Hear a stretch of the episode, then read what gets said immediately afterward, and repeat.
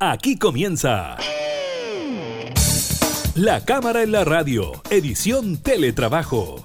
Una revisión de la agenda legislativa de las diputadas y diputados, con la conducción de la periodista Gabriela Núñez. Información, música y actualidad en La Cámara en la Radio, edición Teletrabajo, por Radio Cámara de Diputadas y Diputados de Chile.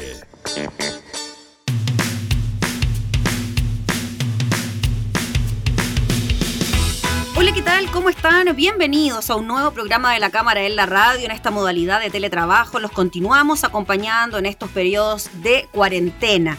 Cuarentenas que van avanzando en algunas comunas de nuestro país y retrocediendo en otras. Eso según el informe dado a conocer esta jornada por el Ministerio de Salud. Estaremos hablando de eso y también, por supuesto, de las nuevas cifras. Estaremos revisando también los últimos resultados de la encuesta Criteria, donde la aprobación del presidente Piñera baja y también se dan ciertos porcentajes de preferencia frente a los eh, presidenciales. Y además estaremos hablando con la diputada Marcela Hernando del proyecto que destina el 10% de los fondos de las AFP al pago de pensiones de alimentos. Eh, veremos qué pasa con aquello también. Iniciamos la cámara en la radio en teletrabajo.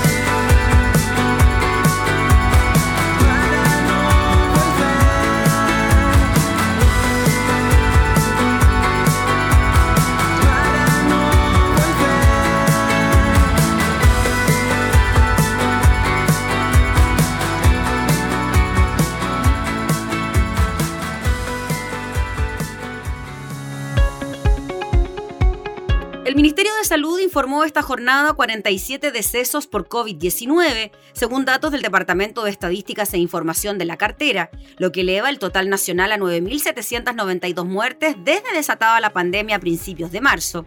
Asimismo, afirmó que en las últimas 24 horas hubo 1.781 casos nuevos, de los cuales 1.216 presentaron algunos de los síntomas de la enfermedad. Es decir, un 27% de los casos totales que estamos encontrando son personas asintomáticas y esto es principalmente por la búsqueda activa que estamos desarrollando para encontrarlos oportunamente y aislarlos precozmente, dijo la subsecretaria de Salud Pública, Paula Daza. Según la cartera, 482 de los contagiados fueron asintomáticos 83 no fueron notificados de su PCR positivo. De este modo, los contagios por SARS-CoV-2 suman 364.723 a la fecha, de los cuales 338.291 se han recuperado, en tanto que los casos activos, es decir, aquellas personas con el virus capaz de transmitirlo, son 16.640. La positividad de los exámenes PCR en tanto fue de un 8,3% de acuerdo al informado por el Ministerio de Salud. Además, entran a etapa de transición las comunas de Rancagua, Machalí y Graneros en la región de O'Higgins, Tocopilla en Antofagasta y Melipilla, Curacaví y Lampa en la región metropolitana. En tanto que retrocede de preparación a transición Punta Arenas, entra en cuarentena Tierra Amarilla y se extiende el confinamiento a Curicó. Sobre este mismo tema, sobre las comunas que entran en la etapa 2, estamos hablando de Providencia, Rancagua, Machalí, Graneros, Tocopilla, Lampa, Curacaví y Melipilla. Fue el ministro de Salud Enrique París quien anunció este miércoles que ocho comunas del país entrarán en la fase 2 del plan paso a paso, la medida que permitirá una apertura parcial del comercio y el fin de la cuarentena desde el lunes a viernes se aplicará a partir de este lunes 10 de agosto a las 5 de la mañana.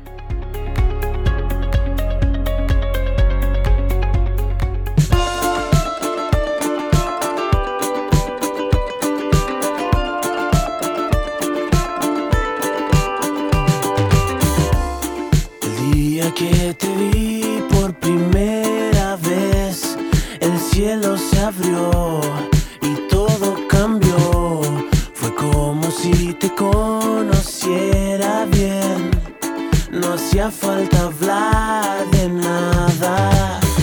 Mejor será que te arrepientas de lo que dijiste ayer.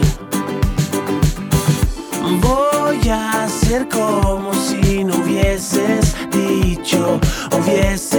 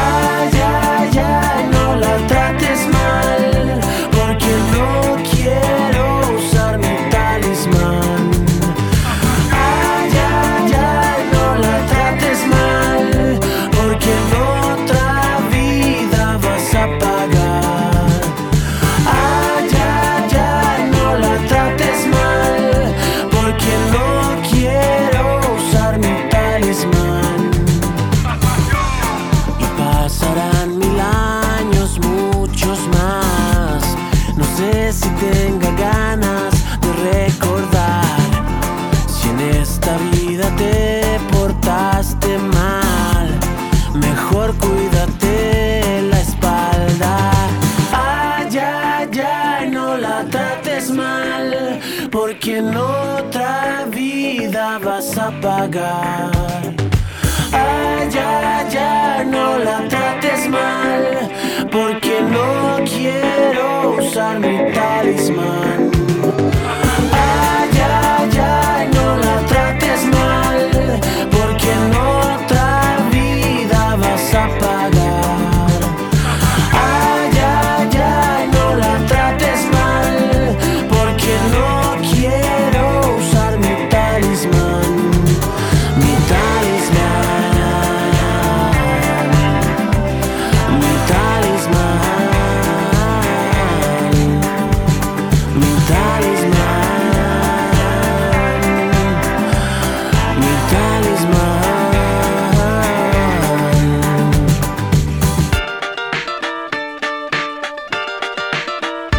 La cámara en la radio.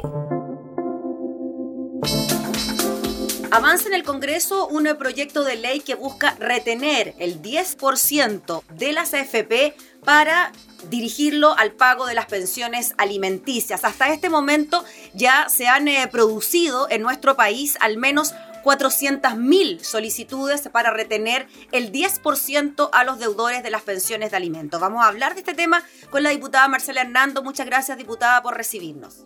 Hola, Gabriela, ¿cómo estás? Buenos días. Buenos días, diputada.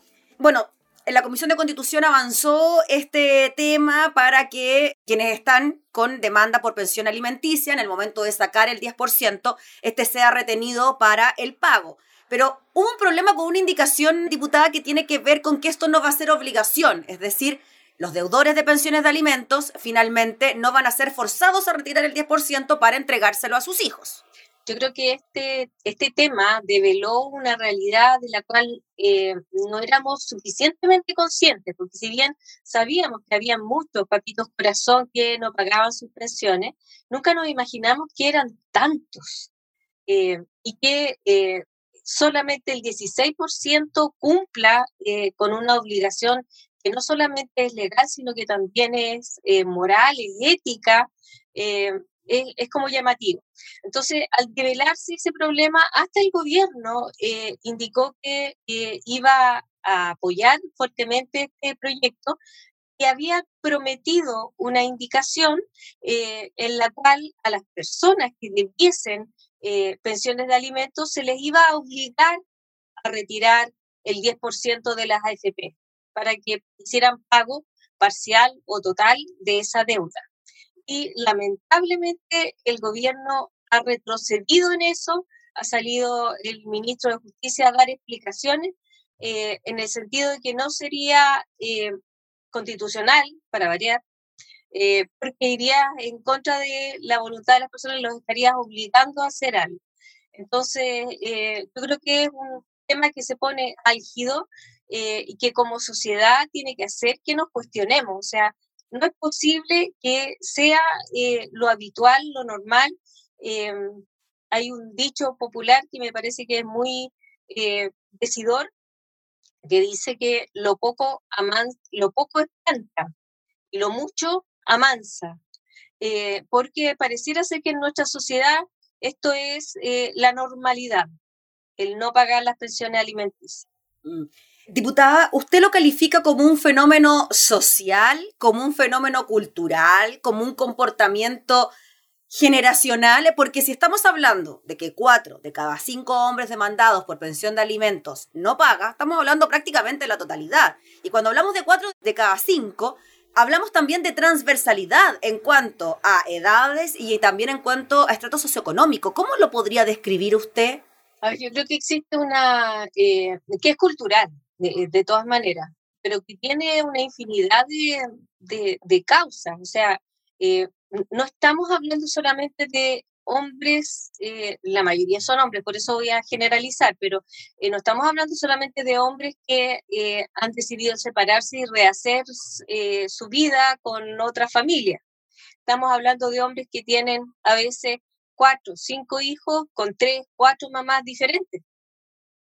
Y estamos hablando, además de eh, niveles de ingreso eh, que no siempre son formales, y por lo tanto es muy difícil desde el punto de vista legal y, y como estratégico el poder retenerles. Eh, y también eh, una cierta mirada respecto de que del desapego de los hijos o de que si este se transforma en un problema, eh, lo borran y lo hacen desaparecer y definitivamente deciden no cumplirlo, ¿no? Diputada Marcela Hernando, en relación a lo que estábamos conversando de la indicación del Ejecutivo para que sea obligatorio el retiro del 10%, esto se supone que puede seguir caminando por la reforma constitucional presentada por los liberales, que tenía relación también con esta indicación que supuestamente iba a presentar el Ejecutivo. ¿Usted cree que con esta reforma constitucional se podría seguir avanzando en que sea obligatorio el retiro? Yo creo que le vamos a buscar eh, el acomodo, de verdad, como lo hicimos con, como lo hemos hecho hasta ahora con, con varias. Eh, sería lamentable que después el gobierno lo llevara al Tribunal Constitucional eh, y eh, hacer un, llamado también a, a, los papitos corazón y a los jefes de esos papitos corazón que a veces por solidaridad de sexo no hacen las gestiones correspondientes o ayudan a la ilusión de esta obligación eh, que como digo yo, tiene que ver además con una irresponsabilidad tremenda como, como país, porque finalmente el futuro del, del país depende de esos niños y eh, sabemos que la pobreza en nuestro país tiene cara de mujer y cara de niño. Diputada Hernando, y en relación al rol del Estado que debe cumplir en el pago de estas pensiones de alimentos, se lo pregunto porque estamos hablando solo de las cifras oficiales. Hay un montón de mujeres, de mamás, de familias que no demandan por X motivo. Y quizás uno de esos mismos motivos es que finalmente, a pesar de la demanda, el pago no se concreta. Sí. ¿Cómo lo ve usted eso? ¿Cómo ve usted al Estado como garante de que finalmente estas pensiones se paguen? Sería una forma de asegurarlo. Si es que el Estado lo provisionara, eh, y se asegurara de que todos los niños tuvieran todos los cuidados y eh, obviamente el derecho eh, a esos recursos que son vitales para su crecimiento y desarrollo, podría también establecer los mecanismos para recuperar aquello de los progenitores que están faltando hoy día a esa obligación y habría que hacerlo. ahora, creo que nuestro Estado está muy de llegar a una solución de esa naturaleza eh, por la cantidad de informalidad que hay en toda nuestra estructura laboral por los bajos sueldos que tiene eh, la mayoría de los chilenos. Entonces, yo creo que hay que poner las prioridades en, de otra manera. Quisiera recordar que el año pasado, y hay varias iniciativas de eso, yo tengo una iniciativa de, de reformar la constitución también poniendo a los niños, así como se dice primero, uh -huh. eh, ponerlo como una obligación dentro de las leyes eh, y, y, que aparezca. Eh, pero esa iniciativa de ponerlo en la, eh, en la constitución del Estado fue rechazada el año pasado y era una iniciativa del el diputado Díaz, Marcelo Díaz.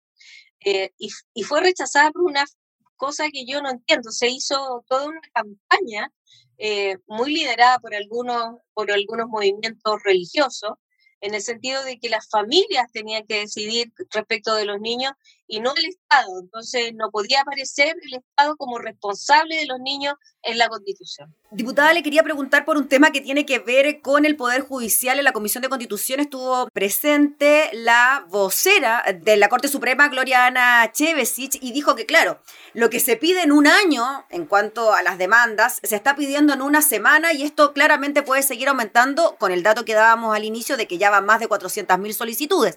¿Cómo ve usted el trabajo del Poder Judicial en esta línea? Bueno, ella está traduciendo un problema que es administrativo. Y además yo siento que da cuenta de eh, lo retrasados que estamos como país en términos del de manejo de la información, porque para mí el que el ministro de Justicia se refiera a que esto va a mejorar porque además ahora van a tener solamente 48 horas para avisar, eh, no nos da ninguna garantía, esto debería estar en línea, debería estar eh, con el RUT de las personas que se encuentran demandadas y que, en los tribunales de, de, familia se encuentran sus causas. Eh, a mí me parece que lamentablemente eh, la señora Chevesic se ha encontrado con esta realidad de que de todos los que tenían derecho, es un problema en nuestro país.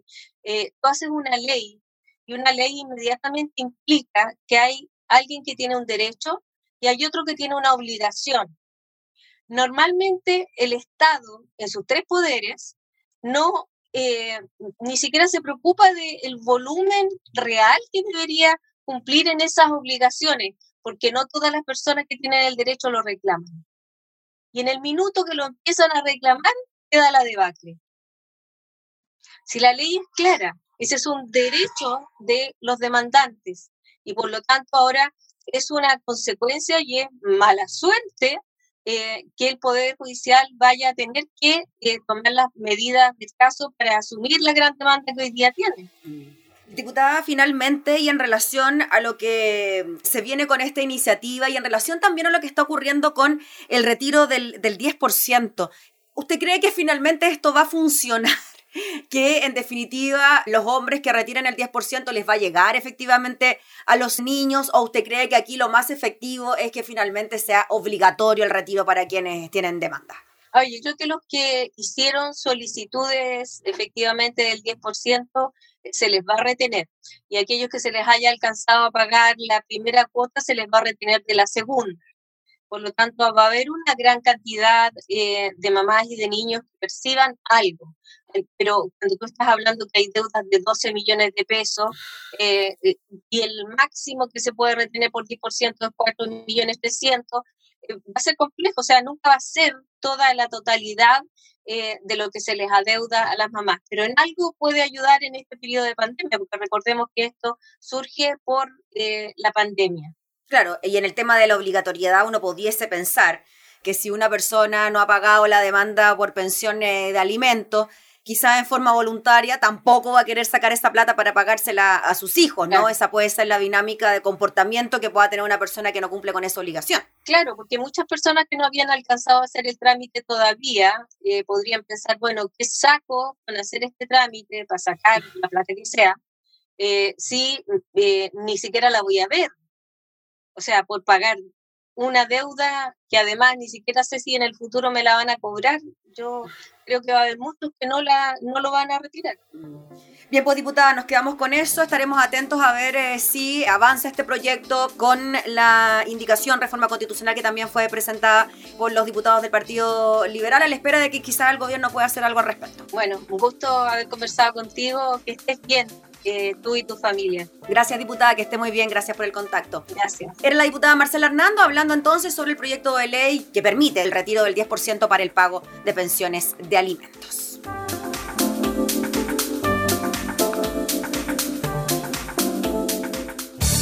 Estás escuchando La Cámara en la Radio, edición Teletrabajo. Con la conducción de la periodista Gabriela Núñez.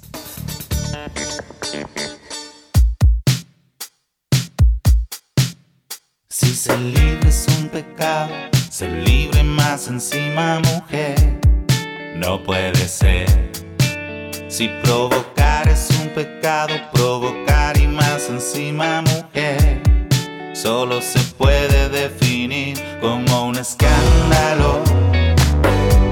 Lo tuyo es un escándalo, de proporciones un escándalo.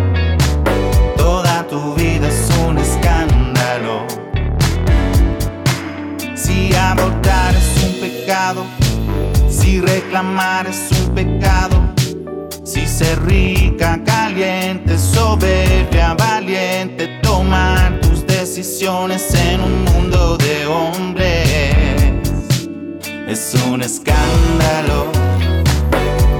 Lo tuyo es un escándalo de proporciones un escándalo.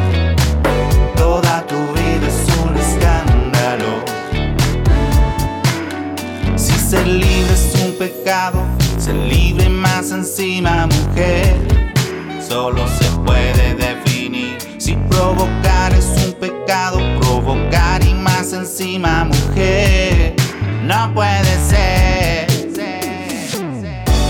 Y en la oficina tienes el descaro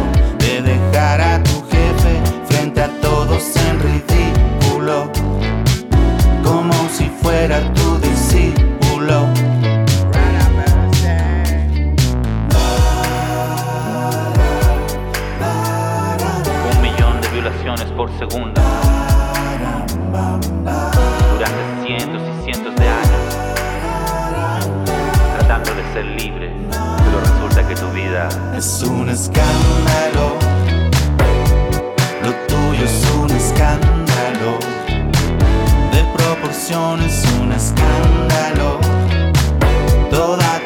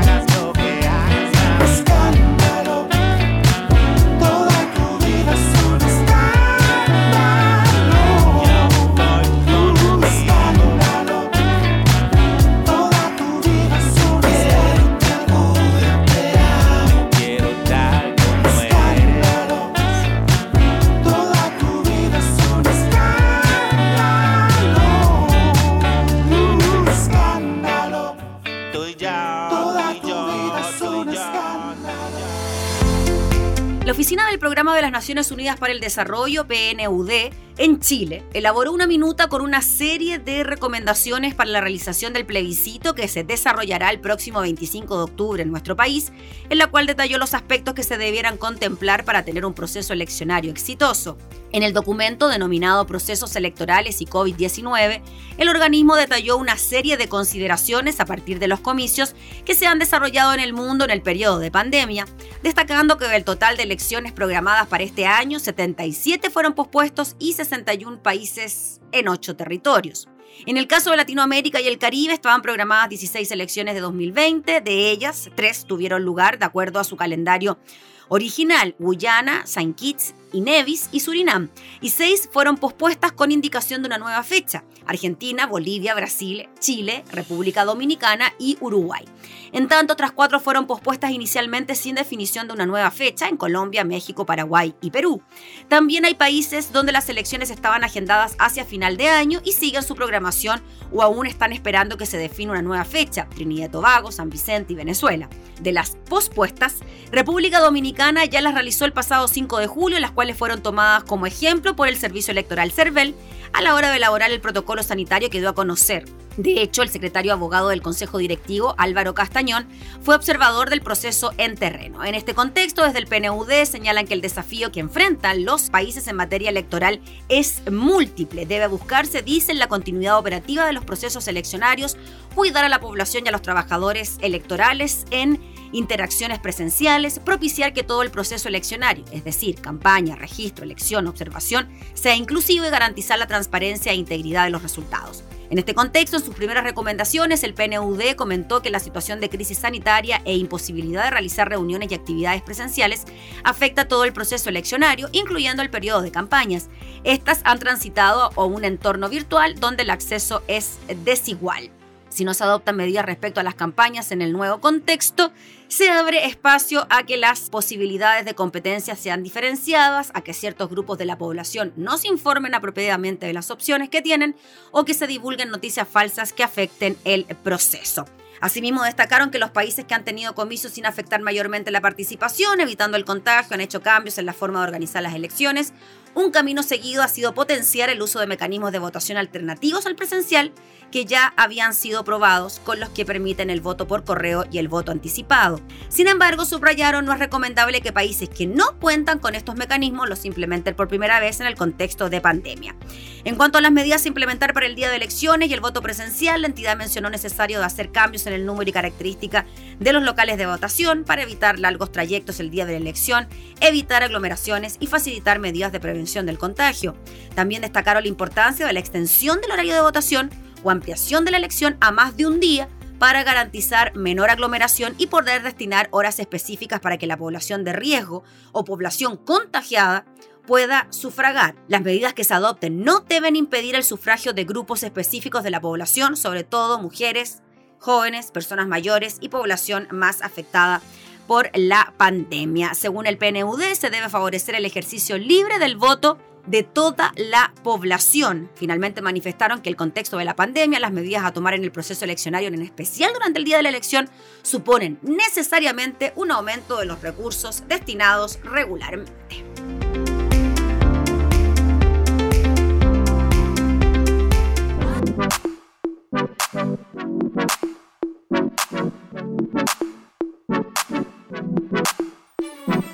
Ya no quieres quererme, yo te lo di y tú desapareces.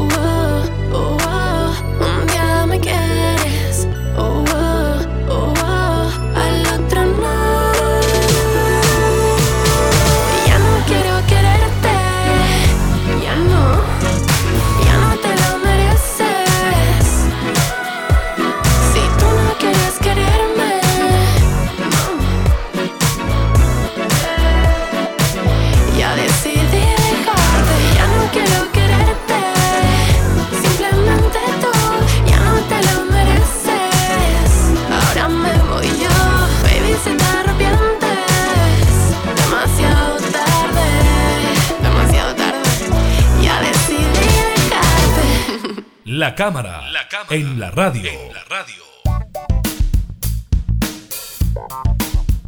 aprobación del presidente Sebastián Piñera descendió a un 12% según la última entrega de la encuesta Criteria correspondiente a julio recién pasado. Cabe consignar que en junio este porcentaje representaba el 17%. En la agenda Criteria de julio la aprobación al presidente Piñera sigue el descenso iniciado en mayo, llegando en julio a un 12% de aprobación, porcentaje equivalente a los meses post estallido social de octubre. La marcada distancia con el proyecto del retiro del 10% de los ahorros previsionales le pasó la cuenta a un gobierno que ya venía por el manejo de la crisis sanitaria, particularmente con la transparencia en torno a las cifras, añade la encuesta Criteria. Por otra parte, los alcaldes Joaquín Lavín y Daniel Jaude continúan liderando las preferencias presidenciales con un 13 y un 12% respectivamente. Al mismo tiempo, siguen surgiendo nuevas figuras políticas con porcentajes menores, evidenciando un escenario presidencial aún líquido y con un notorio vacío de renovación de liderazgo desde el mundo de la centroizquierda. Sostiene Criteria en referencia a la aparición de nombres como Sebastián Sichel con un 2%, Pamela Giles con un 2%, Mario Desbordes con un 2%, Rodolfo Carte con un 2%. De igual manera, los hospitales públicos, el colegio médico y los alcaldes son los actores e instituciones mejor valoradas en el manejo de la pandemia del coronavirus.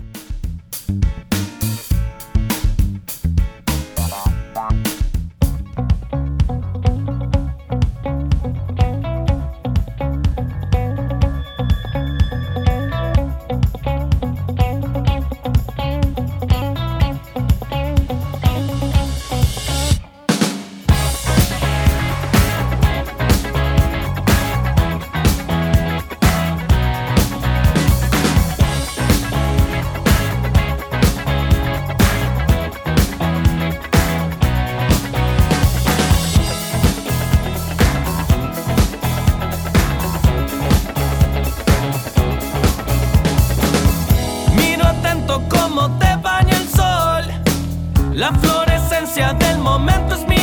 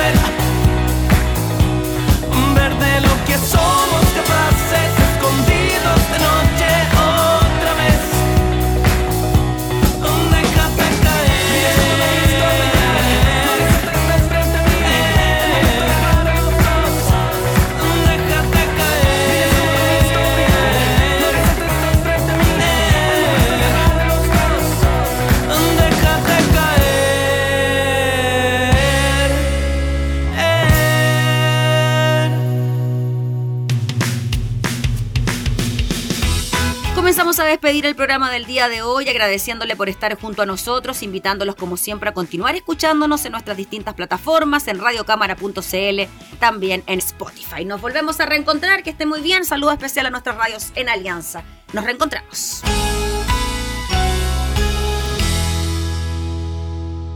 Hemos presentado La Cámara en la Radio, edición Teletrabajo. Una revisión de la agenda legislativa de las diputadas y diputados, con la conducción de la periodista Gabriela Núñez. Información, música y actualidad en La Cámara en la Radio, edición Teletrabajo. En Radio Cámara de Diputadas y Diputados de Chile. Hoy más que nunca, acercando las leyes.